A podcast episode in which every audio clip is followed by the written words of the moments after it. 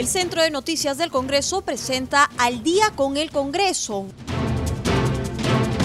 Una síntesis informativa del trabajo legislativo, de representación y fiscalización del Parlamento Nacional. Una producción de la Oficina de Comunicaciones del Congreso de la República.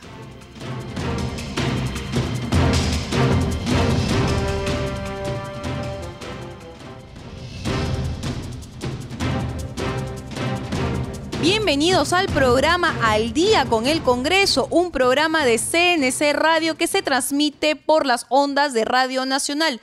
Mi nombre es Anaí Suceda y los estaré acompañando en esta hora informativa. Hoy es jueves 25 de junio y la sesión plenaria aún continúa. Sin embargo, la información no se detiene y es que ayer el presidente Martín Vizcarra advirtió que de no llegar a un acuerdo con las clínicas privadas para fijar el precio de la contraprestación del servicio para que los pacientes sí se puedan atender, aplicaría el artículo 70 de la Constitución Política del Perú. En virtud a ello, el presidente del Congreso, Manuel Merino de Lama, mostró su preocupación.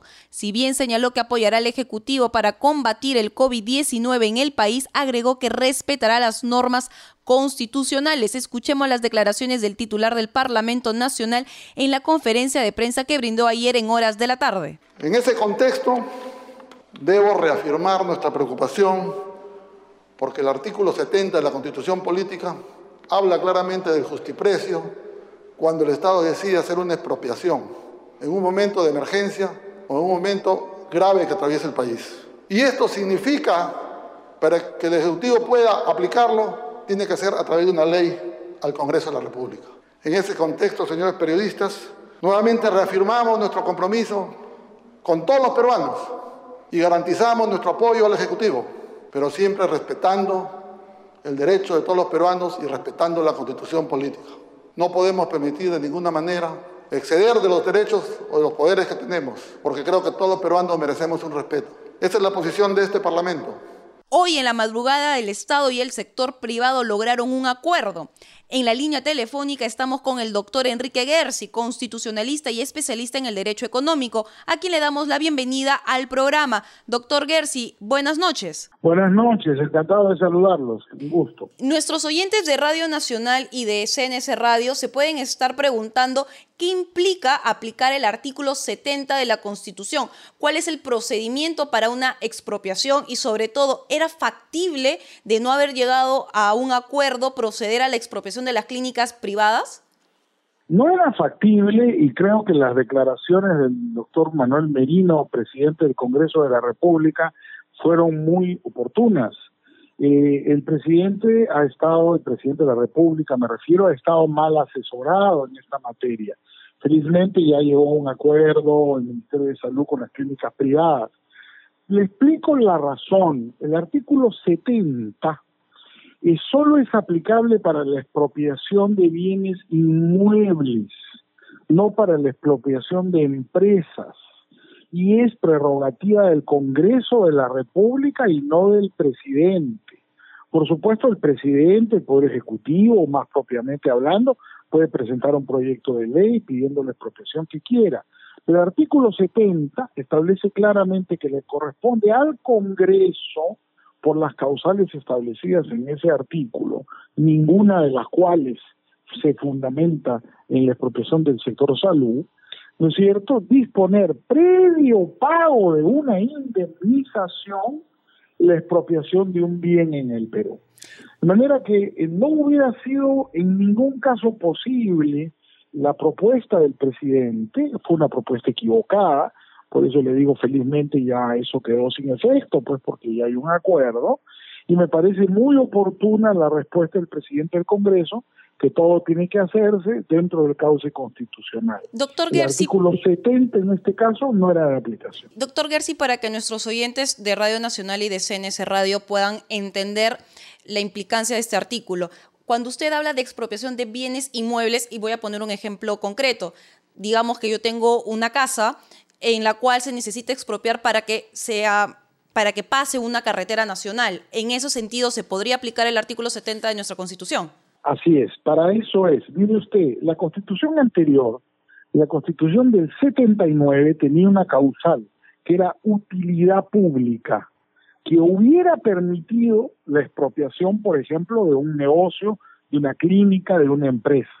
Pero ese artículo fue eliminado la Constitución del 93, que solamente tiene la necesidad pública declarada conforme a ley, ya no la utilidad. Entonces, destacados constitucionalistas como el presidente del Tribunal Constitucional, expresidente, el doctor García Toma, o el distinguido abogado y querido colega, el profesor Luciano López, claramente han explicado ayer mismo en la televisión que el presidente ha estado mal asesorado. El artículo 70 no es de aplicación a ninguna clínica, no puede ser posible. En realidad el presidente no necesita expropiar nada.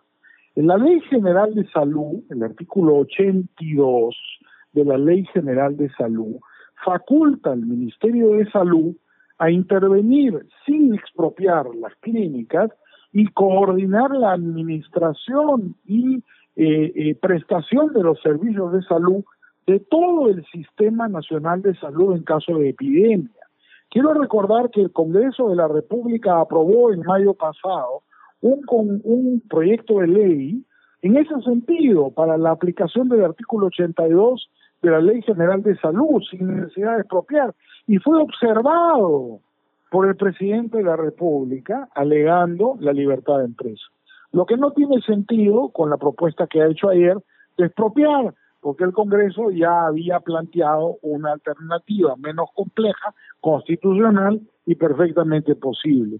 De manera que eh, eh, se ha equivocado lamentablemente el jefe de Estado y felizmente ha habido un acuerdo pues que no ha hecho que la sangre llegue al río y haya una mayor polarización en el país. El Perú necesita estar unido para luchar frente a la pandemia y creo que el Congreso ha actuado correctamente. Entonces, justamente, doctor Gersi, la vía más rápida, más rápida en tiempo y menos complicada en burocracia sería aplicar la Ley General de Salud o, en su defecto, que el presidente de la República hubiera promulgado esta autógrafa que, si bien usted también lo señala, ha sido observada y que ya el presidente Manuel Merino ha anunciado que se, se va a ver en este pleno en el transcurso de, de las horas. Claro, pero ya como ha habido un acuerdo el día de ayer que se ha hecho público, ya está en las redes sociales, ya está publicado entre el Ministerio de Salud y las clínicas privadas, ya se produjo lo que los abogados llamamos sustracción de la materia, ya no hay ninguna necesidad de nada, porque ya hay un acuerdo, la discrepancia era por la tarifa, ya hay un acuerdo, y el acuerdo está firmado por representantes del Poder Ejecutivo y del sector privado, de manera que el impasse se solucionó.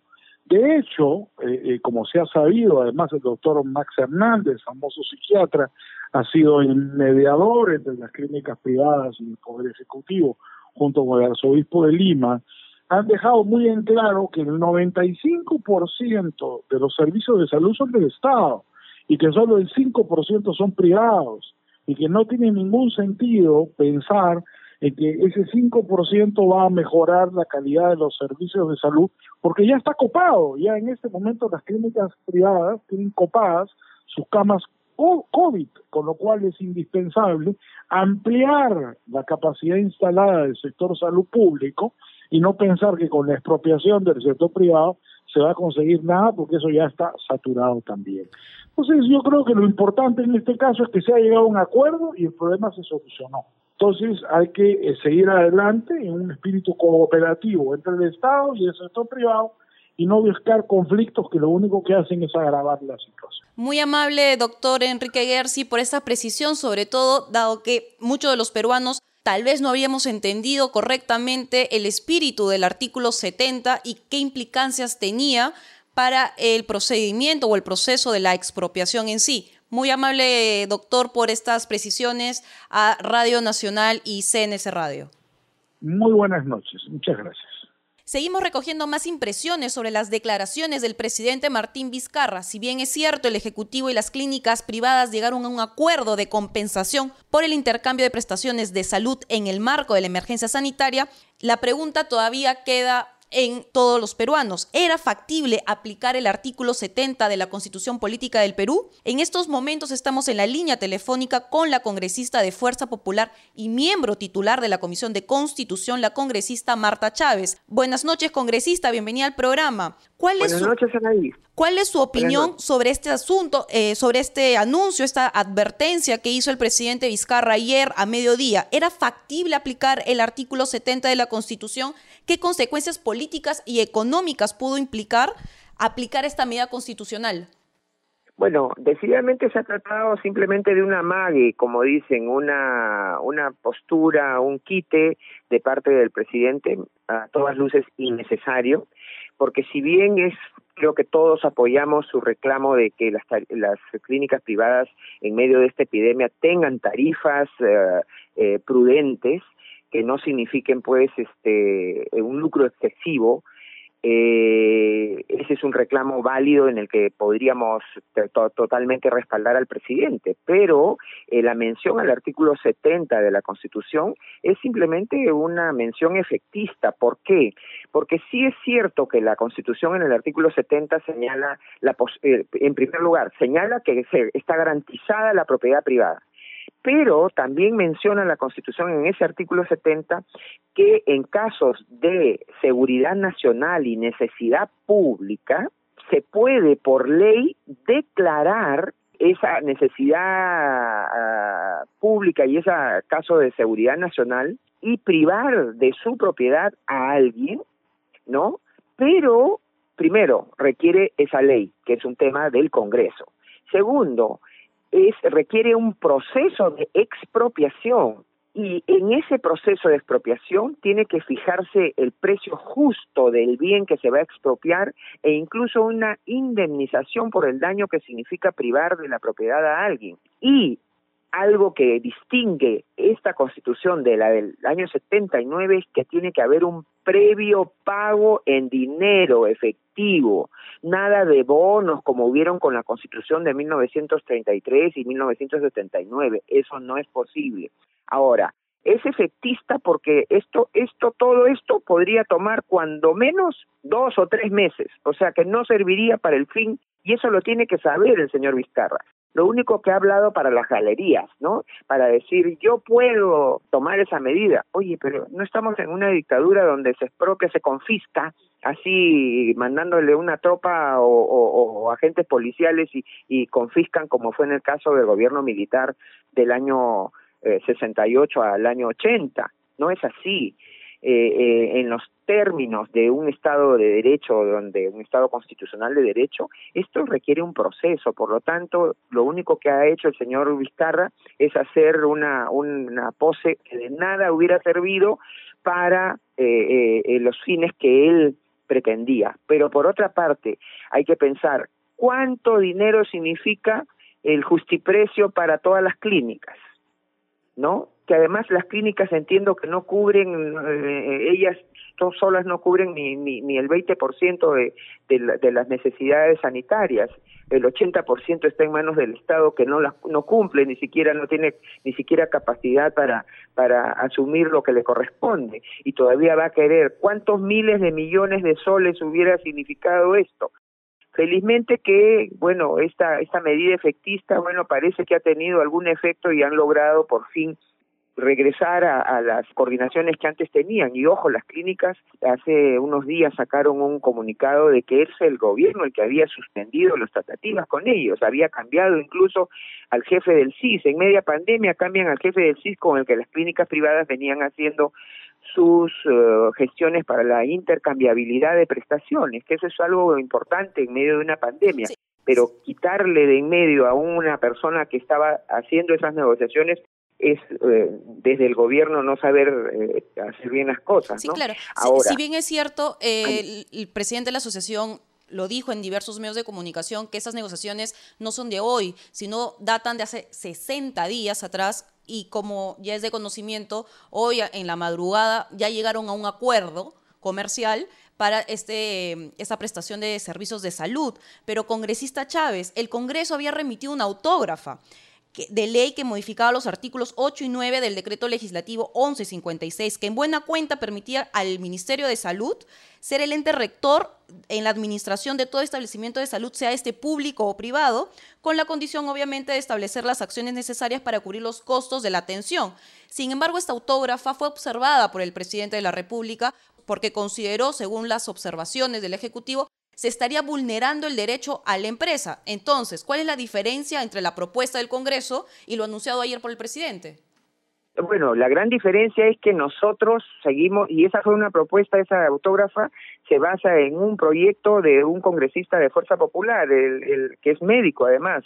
Quizás haya tenido otras otras iniciativas acompañadas, pero eso nos demuestra pues que no hay una coherencia en, en el gobierno. Están haciendo, tratando de cubrir su imagen. Y hay un tema, Anaís, eh, y es que ayer, el, eh, a los 100 días de la cuarentena, el señor Vizcarra no ha tenido la menor, ha, querido hacer una, un efectismo, ya sabemos, ¿no? Para salvar su responsabilidad y ha dicho que ellos no han sabido comunicar sus éxitos y que más que analizar 100 días de cuarentena tendríamos que analizar 100 años. Eso es una falta de respeto a la población, es una burla a la población. Y si a eso le añadimos, Anaís, que el día de ayer eh, yo eh, he, logrado que la comisión, gracias a Dios, la Comisión de Justicia y Derechos Humanos eh, aceptó por unanimidad un pedido mío para convocar al ministro de Ceballos, al presidente del Consejo de Ministros, porque ayer mismo el peruano ha publicado una resolución ministerial, el PCM, la 133,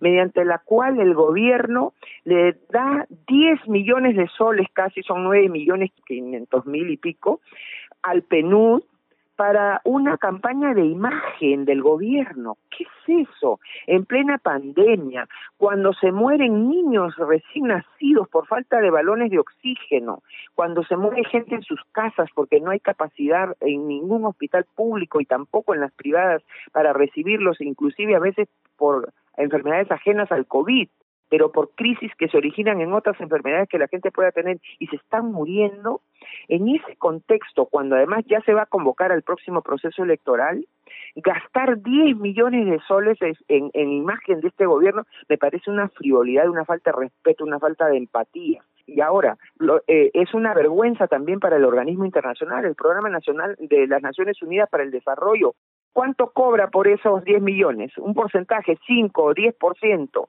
Por eso van a aceptar prestarse a esa campaña en estas circunstancias totalmente frívola y hasta posiblemente tendenciosa, porque como ya comienza el año electoral, me imagino que el señor Vizcarra tendrá su candidato. Dicen que va a ser el señor del solar, dicen que quiere poner al señor Forsyth, y para eso van a gastar, para esa imagen, van a gastar ese dinero estas cosas, eh, Anaís, eh, enervan. Como digo, unánimemente todos los representantes de las agrupaciones políticas en la Comisión de Justicia aceptaron que se va a convocar al presidente del Consejo de Ministros, porque ahora cuando le mandamos oficios para que conteste algo, no nos responden los oficios. Eh, hay, hay mesa de partes virtual, pero ellos no contestan. Entonces, la comisión lo va a convocar, pero lo que está pasando es muy grave y entonces esto es parte de una de toda una cortina de humo. Ahora, yo me pregunto, Anaís, este acuerdo para una tarifa flat de 55 mil soles que va a tener que pagar el Estado con plata de todos los peruanos, de los impuestos, etcétera. ¿Qué significa? Que si usted se enferma y va dos días a una clínica, van a cobrar por usted 55 mil y si yo me enfermo y voy un mes, van a cobrar por mí 55 mil.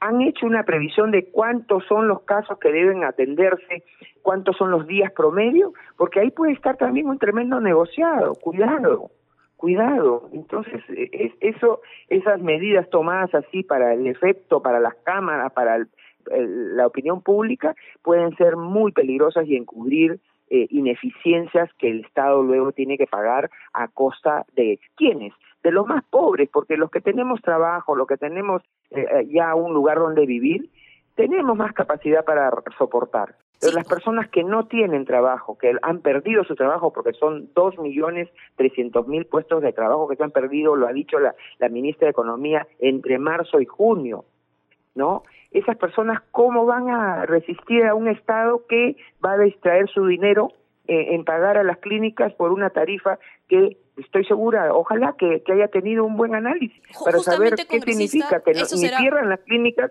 porque ellas no son beneficencia tampoco, pero tampoco el Estado esté regalando el dinero de todos los peruanos. Justamente, congresista, esa será una tarea más que tendrá la Comisión Especial de Seguimiento a el COVID-19 que ya se instaló en el Congreso y, sigue trabajando. Pero congresista, cambiando de tema con esta Chávez, ayer la Comisión de Economía llegó a un consenso sobre la devolución de los aportes a la ONP para aquellos que no lograron cumplir justamente con este requisito mínimo de los 20 años de aportaciones. Sin embargo, aprovecho esta oportunidad, dado que usted es miembro de la comisión especial que va a proponer un proyecto de ley de reforma integral de pensiones. Fuerza Popular cuenta con alguna propuesta técnica concreta sobre esta materia, sobre la reforma integral de pensiones. Sí, nosotros, por ejemplo, y es un tema que nosotros eh, eh, el año 2019 presentamos una iniciativa para que eh, un porcentaje del IGB sea destinado a crear un fondo para todas las personas formales o informales. Cuando hacen alguna compra, eh, que esa compra genera IGB, ese porcentaje que es el 18 o 19, 17% o 18% que cobra el Estado, uno o dos puntos se, se vuelquen a una cuenta individual de la persona que ha hecho la, la, compra y esto pueda servir no para darle una pensión total, pero para un fondo adicional y esa propuesta ha sido vista con muy buenos ojos por especialistas que estamos este, convocando a, la comisión. Es una propuesta muy interesante. Ahora, eh, también hemos, hemos hecho la propuesta nosotros de que no es posible de que el, un sistema pensionario pues sea un sistema tan eh, oneroso para las personas. Es evidente que lo la ley lo ha permitido así, que el sistema de AFPs eh, ha sido mejor que el sistema público, decididamente, porque hay una cuenta individual que se ha revaluado, y que es fácilmente identificable, por eso es que se ha podido devolver más prontamente a ellos hasta un porcentaje eh, del retiro del 25%, ¿no? Voluntariamente, si es que lo desearan los, los aportantes. Pero en el caso del sistema público no es posible, porque a partir del año 2009 sí hay información, pero hacia atrás no hay una información individualizada. Entonces, Ciertamente que el sistema de AFP que se creó hace 28 años ha sido positivo, pero también ha podido ser más positivo aún. Ya son 20 años de que el gobierno fujimorista acabó y sin embargo los sucesivos gobiernos no han hecho las reformas necesarias para que ese sistema se perfeccione. Entonces es necesario perfeccionar ese sistema, ponerlo como una alternativa. Nuestra constitución señala que deben haber alternativas, el sistema de pensiones público, privado o mixto. Eso es una garantía, ¿no? Pero tenemos que hacer que los sistemas de previsionales sean funcionales, es decir, cumplan su, su objetivo. No puede ser que, que un sistema subsista cuando le da a usted pensiones miserables que no le van a servir. ¿Para qué ha aportado usted? De repente, y como decían algunos especialistas de una universidad, la Universidad del Pacífico, hace dos años, ellos le señalaron, a veces es mejor otros medios de ahorro para el trabajador, como por ejemplo poder invertir en una casa, que estar pagando a un sistema de pensionario porque comprándose su casa van a tener mejor respaldo, mejor rendimiento. Todo eso tiene que analizarse.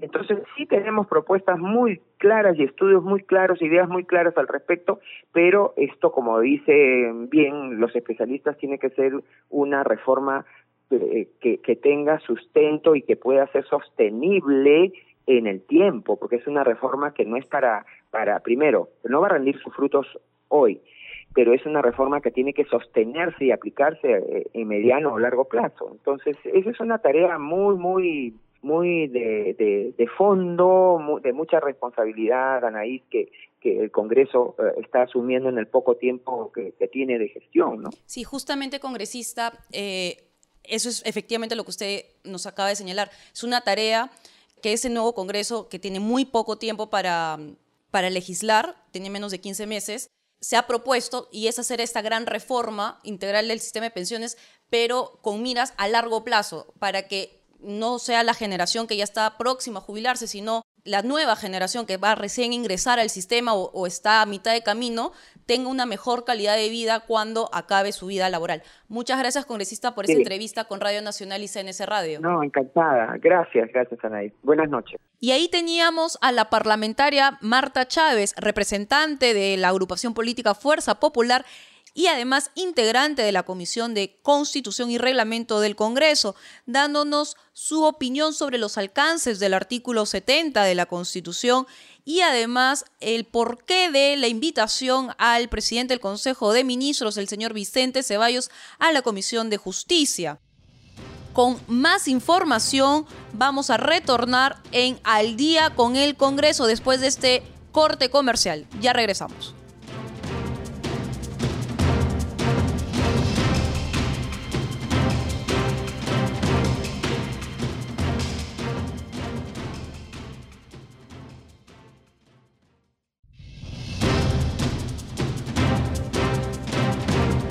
Estamos de regreso con el programa El Día con el Congreso. Recuerden que llegamos al Perú por las 70 frecuencias de Radio Nacional y en esos instantes estamos en la línea telefónica con nuestro colega de la multiplataforma de CNC Televisión, Josman Valverde, para su reporte sobre las actividades desarrolladas en este día durante el Parlamento Nacional. Adelante, Josman, te escuchamos. Gracias, Anaí. Buenas noches y buenas noches a todos nuestros amigos de todo el país que sintonizan a esta hora Radio Nacional del Perú y siempre también CNC Radio. Para dar cuenta que hoy jueves, día de pleno, hay una extensa jornada que eh, se ha iniciado en horas de la mañana con un primer tema, como ya sabemos, que es el de la paridad y alternancia, que ha generado un extenso debate. Pero antes, Anaís, queremos referirnos a, a las palabras iniciales del presidente del Congreso, quien eh, al inicio de esta sesión virtual ha exhortado al Poder Ejecutivo a que se distribuya de manera rápida hacia las regiones los 250 ventiladores donados por el gobierno de los Estados Unidos, y esto para salvar las vidas de los peruanos que han sido contagiados con COVID-19 ha respaldado en sí el acuerdo entre el gobierno y las clínicas privadas. Recordemos que ayer eh, el propio presidente del Congreso le recordó al jefe de Estado que en el Congreso ya se había trabajado un tema al respecto y por ello el congresista Merino de Lama ha cuestionado precisamente este tema que se ha tomado porque pese a haber una ley anterior fue observada.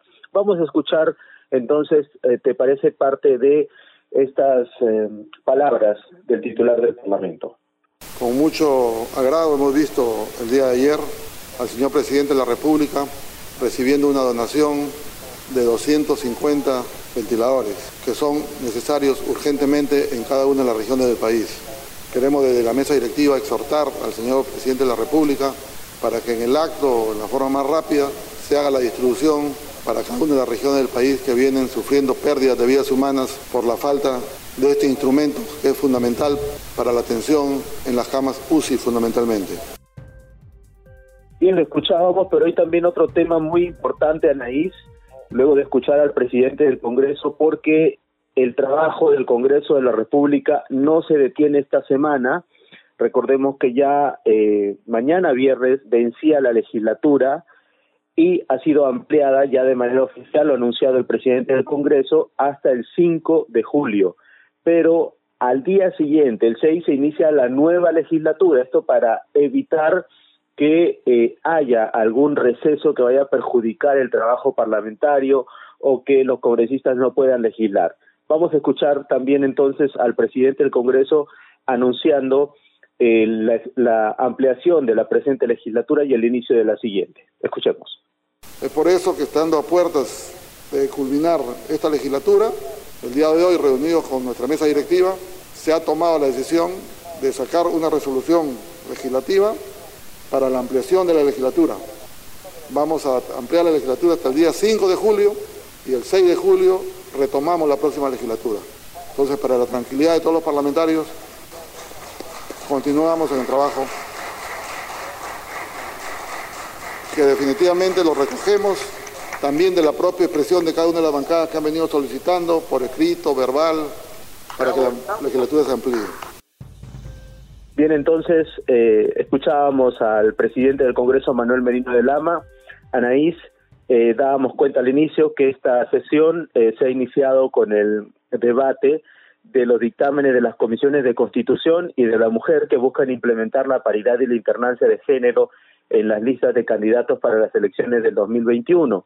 Hay dos textos iniciales, la diferencia básicamente radicaba en que el primero plantea que continúe el voto preferencial y el segundo lo elimina. Estamos hablando entonces que el dictamen de la Comisión de Constitución, que se debatió eh, desde las primeras horas de hoy, eh, elimina estas disposiciones complementarias que incluyó el Congreso disuelto en la norma para que la paridad y alternancia se aplique de manera gradual. Y eh, por su parte, el dictamen de la Comisión de la Mujer, en cambio, sí incluía la, eliminación del voto preferencial. Ha sido una extensa jornada la de hoy eh, de debates, además que continúa a esta hora de la noche, Anaís, eh, con otros temas ya incluidos en la agenda de la sesión plenaria virtual. Pero hay una buena noticia también, Anaís, que queremos comentar y que en horas de la madrugada, en las primeras horas de hoy, se eh, aprobó en la Comisión de Economía. Estamos hablando del proyecto que permite a los exaportantes de la ONP el retiro total de sus fondos y a los afiliados activos el retiro de hasta 4.300 soles de manera extraordinaria. Esto se ha aprobado ya en la comisión, son 11 votos a favor, uno en contra, una abstención y eh, es un pedido que eh, desde diferentes sectores, eh, la población, eh, quienes están aportando a la ONP, eh, lo hacían con frecuencia, con regularidad, toda vez que en el marco de esta emergencia sanitaria que ha derivado en una crisis económica también, muchos requieren de estos fondos o recursos para poder solventar su día a día con este dinero. Ya la Comisión de Economía entonces ha dado este dictamen y veremos qué ocurre en el Congreso de la República también con ese tema, porque ya deberá ser debatido también en el Pleno. Antes de concluir, Anaís, hay también una moción de interpelación que ha sido presentada por los congresistas de UPP y del Frente Amplio. ¿Contra quién? Contra la ministra de Economía y Finanzas, María Antonieta Alma. ¿Qué tiene que responder ella? Básicamente lo que están cuestionando es eh, el tema de los bonos, los bonos eh, independientes, el bono rural, el bono yo me quedo en casa y el bono universal. Eh, muchos congresistas consideran que esto ha sido un fracaso, son preguntas relacionadas a este tema que tiene que responder 32 en total sobre este y otro, el de el programa Reactiva Perú, porque como sabemos son una serie de cuestionamientos lo que ha habido este programa, toda vez que consideran muchos que se ha beneficiado a empresas que sí tienen solvencia y que las que verdaderamente necesitan no, así que estas explicaciones de aprobarse esta moción las tendrá que dar la eh, ministra del sector Economía y Finanzas ante el Congreso Nacional. Es la información, Anaís. Vamos a regresar contigo para que continúes eh, detallando también todas las novedades del Parlamento. Adelante. Gracias, Josman, por este reporte. Y así es, efectivamente, en horas de la mañana se ingresó la moción de interpelación contra la ministra de Economía y Finanzas, apoyada por las bancadas de Podemos Perú, UPP y Frente Amplio, el cual tiene que todavía seguir el trámite correspondiente. Pero cambiando ya de tema, en estos momentos me encuentro en la línea telefónica con el vocero alterno de la bancada de Podemos Perú, el congresista Aarón Espinosa, con quien continuaremos recogiendo sus impresiones sobre esta advertencia del presidente Martín Vizcarra. Congresista, usted es empresario y tal vez escuchar la palabra expropiación le puede generar algún sentimiento o reacción. ¿Qué opinión tiene al respecto sobre este anuncio hecho por el presidente? Más allá de las críticas que pueda haber sobre los costos en estos establecimientos de salud privada, y agregando además que en esta madrugada el Ejecutivo y el sector privado ya lograron un consenso. Lo escuchamos, congresista. Agradecerte por la oportunidad, Nay. Mira, eh, en primer lugar, han pasado 101 días para que recién el presidente Vizcarra tome acciones, ¿no? Que lo debió tomar con mucho más anterioridad, de repente los primeros 30 días y no hubiéramos lamentado el fallecimiento de más de 8.000 peruanos que hoy han fallecido y que sus familiares lloran la pérdida de, ser querido, ¿no? Expropiar es pagar un justiprecio, llegar a un acuerdo y pagar un justiprecio, que no es el sentido de, de lo que se pretende con las clínicas privadas. Pero hay que tener en cuenta que las clínicas privadas han hecho cobros abusivos en las pruebas moleculares que nosotros denunciamos, pero hasta ahora no se ha instituido ningún funcionario del Instituto Nacional de Salud y tampoco su salud ha sancionado a ninguna clínica. Sin embargo, las clínicas venían haciendo cobros abusivos con referente a los pacientes que requieren sus instalaciones para hospitalizarse. Por ejemplo, algunas clínicas estaban pidiendo garantía de 80 mil soles para poder internar. Recuerden, los primeros días de mayo eran 35 o 40 mil, ahora están pidiendo 80 mil soles. Entonces, en horas de la noche, llegaron a un acuerdo, pero no han determinado, no han determinado qué capacidad le van a dar al CIS, ¿no? Porque el CIS va a, el CIS va a asumir este, este costo. De las mil camas de, UCI, ¿cuántas, ¿cuántas camas de UCI le van a entregar al CIS? ¿10? 20, 30, 40%, no lo han dicho. ¿Cuántas camas de hospitalización le van a entregar a CIS? Hay que tener en cuenta que las clínicas privadas, su negocio es con los seguros, y los seguros pagan, pagan tarifas altas. Entonces, hoy, si tú recorres todas las clínicas privadas de, que hay en Lima, todas están copadas, no hay ni una sola cama. Entonces, mi pregunta es, ¿qué capacidad le van a dar al, al, al CIS, al Estado, al MINSA? No han terminado se dice que pacientes de 2 a 30 días es una tarifa plana. 55 soles, 55 mil soles más IGB, que viene a salir 63 mil, 65 mil soles. Yo pregunto, al que, al que se hospitaliza dos días, ¿vas a pagar 63 mil soles? Y al que se hospitaliza, mira, un paciente máximo puede estar 20 días en UCI. ¿Cuántos pacientes realmente van a estar 20 días en UCI?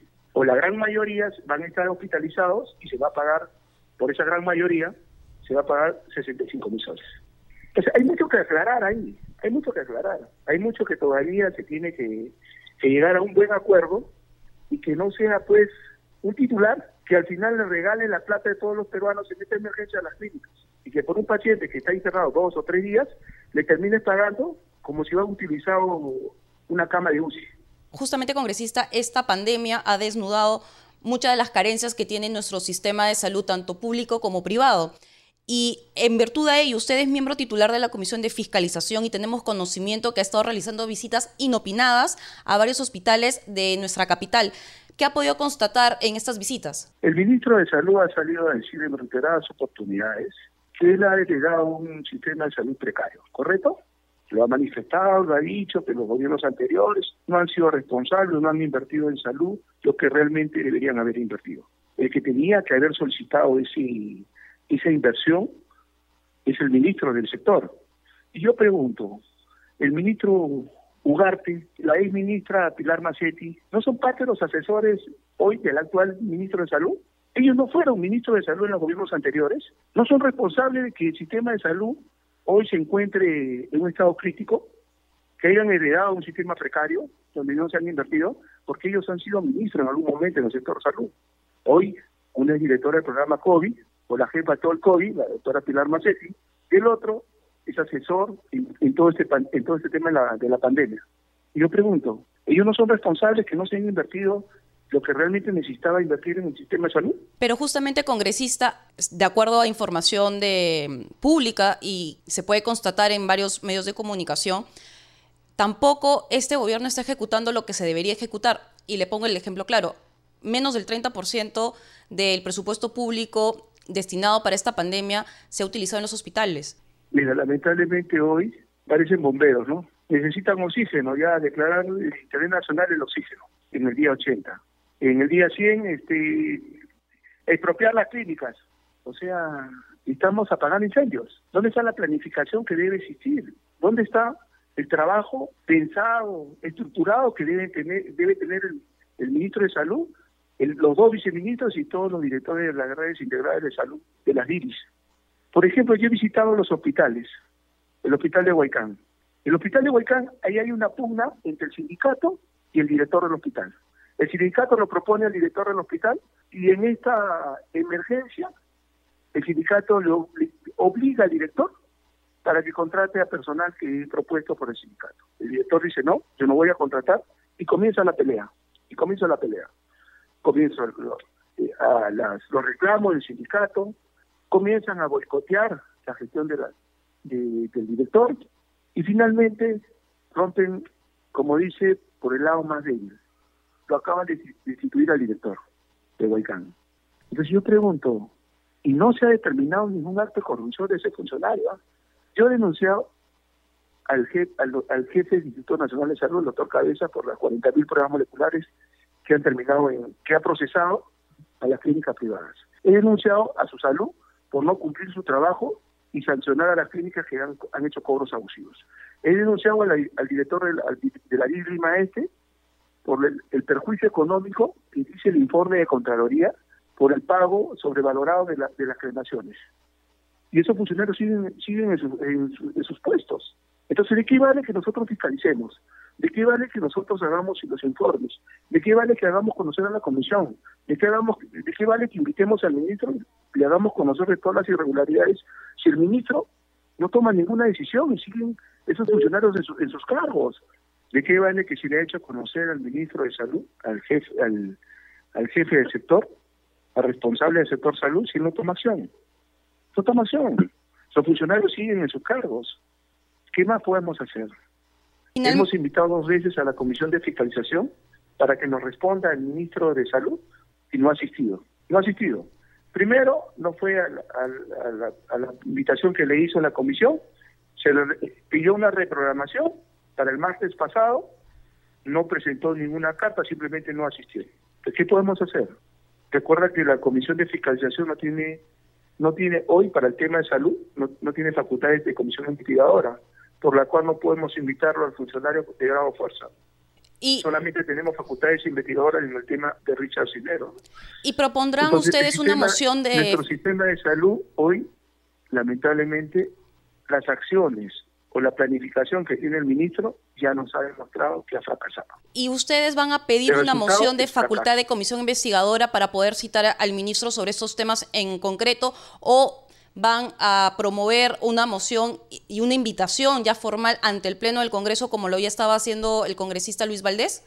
Mira, eh, nosotros hemos propuesto eh, que se le dé facultad de comisión investigadora para investigar todo el tema sanitario en el marco de la investigación, del marco de, del COVID-19, y pero todavía no ha ingresado al Pleno, ¿no? Todavía no ha ingresado al Pleno. Entonces, solamente nos han dado facultades en, en el caso del señor Richard Cisneros. Justamente congresista por ese punto sobre el tema Richard Cisneros. El señor Richard Cisneros el domingo pasado dio una entrevista a un programa dominical y ¿qué impresiones le dejó esas declaraciones? ¿Volverán a citar ustedes al señor Richard Cisneros en una eventualidad? Mira, la verdad es que ya el señor ha pasado de invitado a investigador. Hoy todavía nos falta dos funcionarios este, terminar de hacerlo en los pliegos de preguntas que la comisión hoy lo está haciendo en, sesión reservada y que por el momento no podemos adelantar opiniones, pero lo que a mí me, a mí me deja claro es que el señor no calificaba para ser contratado por el Ministerio de Cultura. No calificaba. Él califica para el tema de farándula, para hacer escándalos, para eso califica. Pero para desarrollar charlas motivacionales, generar un impacto y aportes a la cultura, no tiene los pergaminos, no tiene los estudios, ni tiene la trayectoria que debe tener una persona que es contratado en un, sector tan importante como el sector de cultura. ¿no? Sí, justamente la semana pasada también entrevistábamos al, presidente de esta comisión y él justamente nos explicó que el punto principal de esta investigación es que el señor Richard Cisneros se le había contratado por un servicio profesional y él no cumplía con esos requisitos dado que no tiene un título académico. Entonces de ahí venía la sospecha o la suspicacia de cómo habría conseguido esta, este acuerdo eh, o esta contratación, el cual se ha ido repitiendo a lo largo del tiempo. Muy amable congresista por esta entrevista y, esperemos que la investigación de Richard eh, Swing termine en el plazo correspondiente. Mira, y lo más sorprendente de todo ello dice que el señor tiene pergaminos, tiene recorrido, tiene, ha participado en Grammy, que es promotor, cantautor y todo lo demás. Sin embargo, pues se supone que si es una persona competente, ¿no? Le brinda servicios al privado y al público. Pero los recibos por honorarios que él ha girado, todos son correlativos, son consecutivos. Son consecutivos. Del año 2018 hasta el año 2020, que termina su servicio con este escándalo, todos son consecutivos. O sea, ¿qué quiere decir? Que el señor a la única institución que le emitió recibo por honorarios fue al Estado, al Ministerio de Cultura. Y todo calza, su contrato de él es periódico, cada tres meses. tienen una periodicidad de cada tres meses. Y cada tres meses está fraccionado para que el señor gane ocho mil soles mensuales. Eso es lo que, eso es lo que, y sus servicios no son profesionales, pues para nada, porque no tienen ningún título académico. Muchas gracias, congresista Espinosa, por estas precisiones sobre la investigación al caso de Richard Cisneros y su punto de vista acerca de esta emergencia sanitaria y de cómo el gobierno está afrontando la lucha contra el avance del COVID-19 en nuestro país. Muy amable congresista por esta entrevista con Radio Nacional y CNS Radio. Agradecerte por la oportunidad y definitivamente este Congreso no solamente tiene que devolverle la confianza a los más de 30 millones de peruanos, este Congreso tiene que fiscalizar y tiene que denunciar y tiene que interpelar y censurar a los ministros que apañan los actos de corrupción de los funcionarios que están debajo de, ellos. No vamos a permitir que en plena emergencia algunos funcionarios estén aprovechando el dolor ajeno y se estén llenando los bolsillos. No vamos a permitir. Yo no he venido a este Congreso para ser amigos, bienvenidos a este Congreso para devolverle la confianza a los peruanos, de que sí podemos hacer las cosas bien. Muy amable congresista por esta entrevista. Y cambiando de tema, uno de los puntos en agenda para esta sesión plenaria es la modificación a la ley de movilización nacional. Para que nos explique sobre esta norma y las modificaciones que se están planteando, estamos en la línea telefónica con el almirante Jorge Montoya.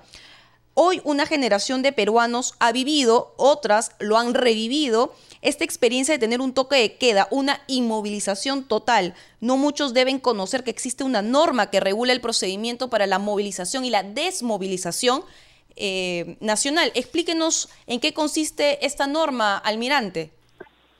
Buenas noches, Anaí. Este, e, esta, esa es una norma que existe hace muchísimos años, se actualizó en el año 2003 y pide al gobierno hacer frente a cualquier tipo de amenaza sobre todo cuando estamos en una situación tal como la que estamos viviendo y todos ustedes conocen.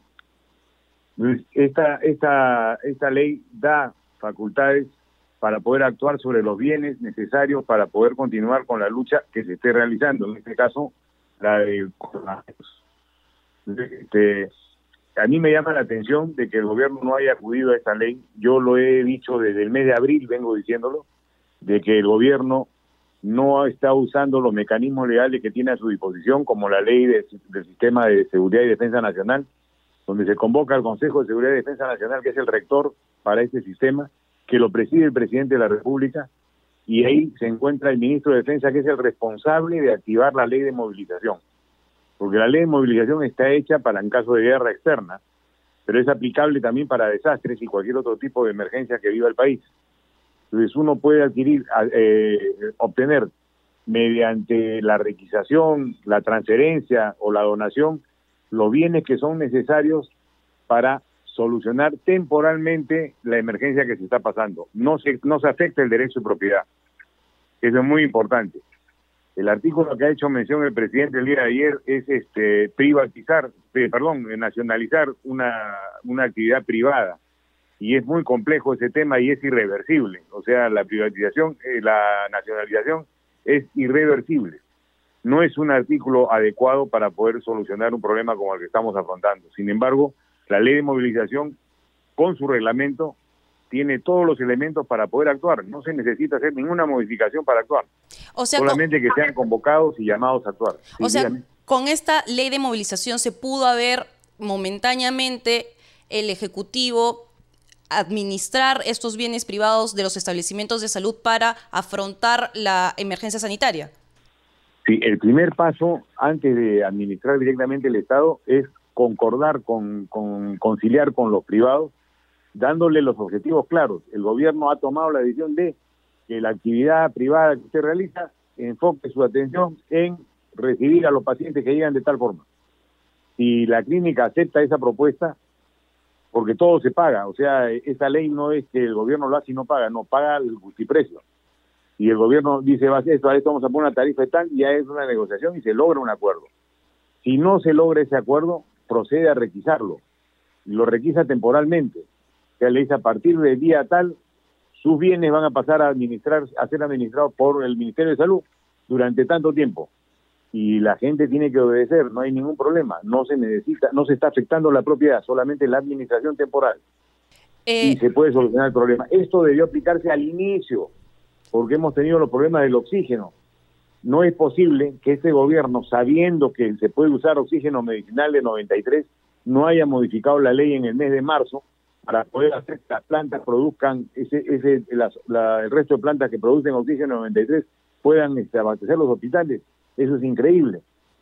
Entonces, con esta ley se hubiera dicho a las, a las empresas que producen, ustedes producen el oxígeno para los hospitales. almirante, No, al- ya- sí, dígame. Al término de esta cuarentena o este aislamiento social, algunas autoridades locales y regionales están solicitando la, que se continúe con la presencia de las Fuerzas Armadas en la calle para salvaguardar eh, el orden y sobre todo la seguridad ciudadana. ¿Es esto posible? La- ¿El ejército, sobre todo el ejército, puede hacer esta labor?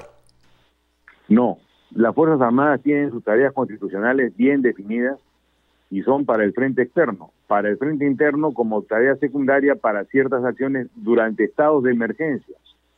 Para hacer que las Fuerzas Armadas salgan a la calle tendría que decretarse el estado de emergencia y a la vez debería modificarse la regla de empleo de fuerza. La regla de empleo de fuerzas son una ley, es una ley que se hace para que las Fuerzas Armadas sepan cuándo pueden usar sus armas y están dadas actualmente para afrontar la situación que hemos venido, viviendo en general en el país. No está dispuesta esa ley ni ese empleo de fuerzas para controlar a la población civil. Tendríamos que tener un marco legal adecuado, que es muy complejo de realizar porque estaríamos tratando de militarizar el país, ahí sí sería militarizar el país, que no es adecuado ni conveniente. La policía tiene la capacidad en personal para poder actuar en, sus funciones, en sus tareas de seguridad ciudadana. Lo que pasa es que no tienen una gestión adecuada. Usted sabe que hay instaladas en la ciudad de Lima, para hablar de una ciudad la más grande del país, miles de cámaras de video puestas por vecinos, por asociaciones de propietarios, por municipios, por clubes, por empresas privadas, por empresas públicas. Estas cámaras han sido instaladas indiscriminadamente sin ningún estándar ahí se ha, se ha, desperdiciado una gran oportunidad de hacer una integración desde el primer momento, pero se puede hacer actualmente por sectores. Y esa integración le permitiría a la policía tener la visualización de prácticamente toda la ciudad. Almirante. Y poder tener unidades de reacción rápida para actuar ante la amenaza o el pedido de ayuda. Sí, almirante, si bien es cierto la delincuencia al inicio de esta cuarentena disminuyó eh, drásticamente, dado que todos los peruanos estábamos aterrados de contraer este virus que es letal, hoy volvemos a escuchar en diversos medios de comunicación que eh, la presencia o de nuevo de esta ola de delincuencia, eh, robos al paso, asaltos, entre otros. La pregunta que nos podemos hacer es, ¿qué debe hacer el legislativo o el ejecutivo para mitigar esta ola? Toda vez que por esta pandemia vamos a estar obligados a usar mascarillas, lo cual va a dificultar la, eh, identificar ¿no? los rostros de las personas. Es correcto lo que dice usted, va a ser más complicado, pero el tema está en cancha del Ejecutivo. El Ministerio del Interior y la Policía Nacional dependen del Ejecutivo. Tienen todas las normas y leyes para poder actuar. Lo que falta, como le he dicho, es mejorar la gestión. Tienen que dejar de, de actuar en lugares donde no deben estar. Por ejemplo, la seguridad de los ministros. Me parece que en esta situación es este, innecesaria totalmente. Estamos viviendo en un país civilizado y la delincuencia afecta a todos por igual. Igual le puede afectar a un ministro que a un ciudadano común y corriente, no tiene por qué haber diferencia en, la custodia. O sea, quitando la custodia a los funcionarios públicos, la policía, la policía incrementaría su capacidad. Y luego, este, igual haciendo un análisis de qué otras tareas realizan, que en realidad podría realizarla otra parte, de, otro tipo de organización, como el tema de los niños este, abandonados, tienen albergues, tienen una serie de cosas que pueden ser hechos por personal que no sea policía, que sea contratado por el gobierno para esos fines específicos. De esa manera incrementaría su capacidad de personas, de personal para actuar. Pero con la que tiene actualmente bien distribuidas y bien gestionadas, se puede hacer mucho. Muy amable, almirante Montoya, por estas precisiones sobre la ley de movilización nacional. Y recuerden amigos que nuestro horario en nacional es a partir de las 7 de la noche. Y ya no hay tiempo para más, conmigo será hasta mañana. Muy buenas noches.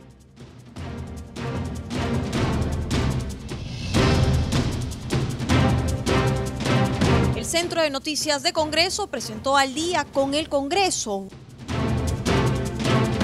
una síntesis informativa del trabajo legislativo de representación y fiscalización del Parlamento Nacional, una producción de la Oficina de Comunicaciones del Congreso de la República. Los invitamos a visitar nuestras redes sociales y sitio web www.congreso.gov.pe.